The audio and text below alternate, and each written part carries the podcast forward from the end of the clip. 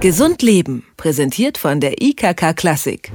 Der Ausdruck in aller Munde ist in diesem Zusammenhang wohl nicht ganz richtig. Es geht um den Veggie Day, ein Wahlkampfthema, das selbst zu einem Kampf geworden ist. Die Grünen wollen eine Empfehlung für wöchentlich einen fleischlosen Tag in Kantinen aussprechen. Aus diesem Vorschlag ist nun eine Debatte entbrannt, die die Nation so ein bisschen spaltet. Fleischesser gegen Vegetarier. Die einen wollen sich nicht vorschreiben lassen, was sie zu essen haben. Die anderen verlangen den Veggie Day aus ethischen Gründen und auch für den Klimaschutz. Aber geht nicht auch irgendwas dazwischen vielleicht. Der Ernährungsexperte Klaus Leitzmann hat gemeinsam mit Markus Keller eines der wenigen Fachbücher zum Thema vegetarische Ernährung geschrieben und mit ihm wollen wir sprechen über Vegetarismus und den Veggie Day. Schönen guten Tag, Herr Leitzmann. Ja, guten Tag. Bevor wir uns weiter unterhalten, müssen wir vielleicht mal eine Sache klären. Sind Sie denn selber auch Vegetarier? Ja, ich bin Vegetarier.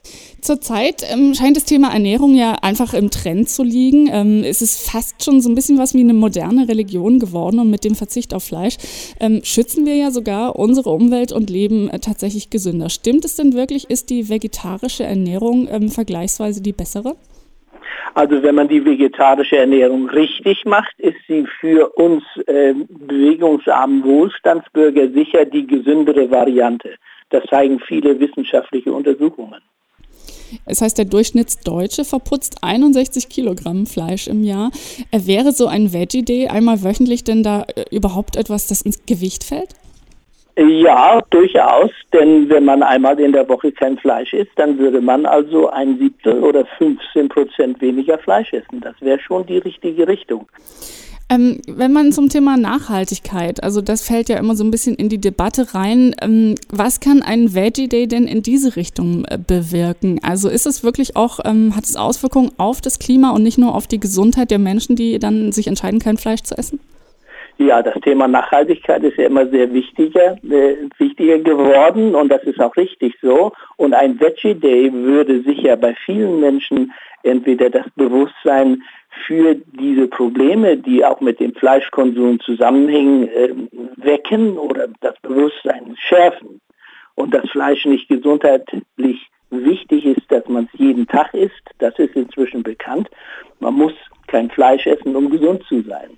Es würde auch im Sinne der Ökologie etwas bringen. Wie gesagt, äh, man kann immer von diesen 15 Prozent ausgehen und das wäre schon erheblich. Sie sagen, man müsste die Idee vielleicht sogar noch ausweiten. Ist es tatsächlich so, dass wir vielleicht sogar alle auf ähm, vegetarische Ernährung umsteigen sollten oder vielleicht sogar müssten, um, ich polemisiere jetzt mal, die Welt zu retten? Ja, das wird ja immer wieder thematisiert und es spricht sicher einiges dafür, dass wir alle Vegetarier werden sollten und vielleicht passiert das auch. Und gerade mit diesen ganzen Themen, ob es äh, die Massentierhaltung ist oder die Gülleproduktion oder äh, die, äh, die Nitratproblematik, die damit zusammenhängt, dann auch die, die ethischen Anliegen vieler Menschen. Es würde durch den Vegetarismus kann man viele dieser Probleme lösen. Also die Welt retten, dazu gehört vielleicht noch etwas mehr, aber sagen wir mal theoretisch, wenn alle Menschen Vegetarier wären, dann würden viele Probleme deutlich geringer werden. Nun ist ja dieser Vorschlag der Grünen, der Veggie Day, ein bisschen zum Politikum geworden und zwar auch relativ schnell. Die Diskussionen darum sind allerdings selten wirklich sachlich.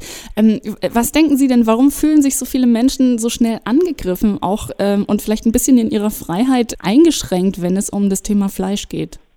Ja, das ist schon eine sehr interessante Sache. Das hat sicher auch mit Traditionen und Gewohnheiten zu tun. Und wir fühlen uns ja als Bevölkerung oder als Menschen oft in unserer Freiheit beschnitten durch äh, den Staat oder ob es jetzt die Abhörskandale oder andere Dinge sind.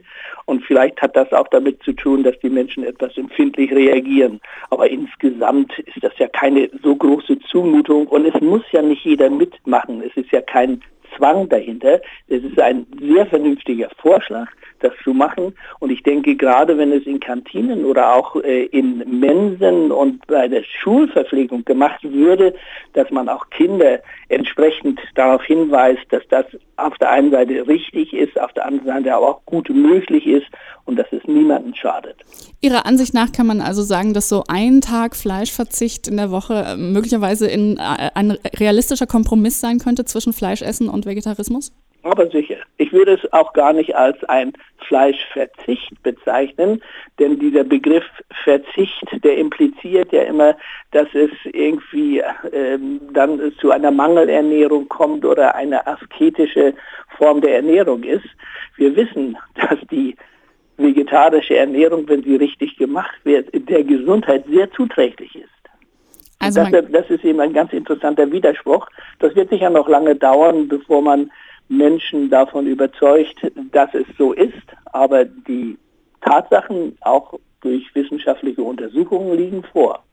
Sagt Klaus Leitzmann vom Institut für Ernährung der Universität Gießen. Wer sich wissenschaftlich mit dem Thema auseinandersetzen will, vegetarische Ernährung, so heißt das Buch von Klaus Leitzmann und Markus Keller. Herr Leitzmann, ich danke Ihnen sehr herzlich für das Gespräch. Keine Ursache. Gesund Leben, präsentiert von der IKK Klassik, gibt es auch zum Nachhören als Podcast.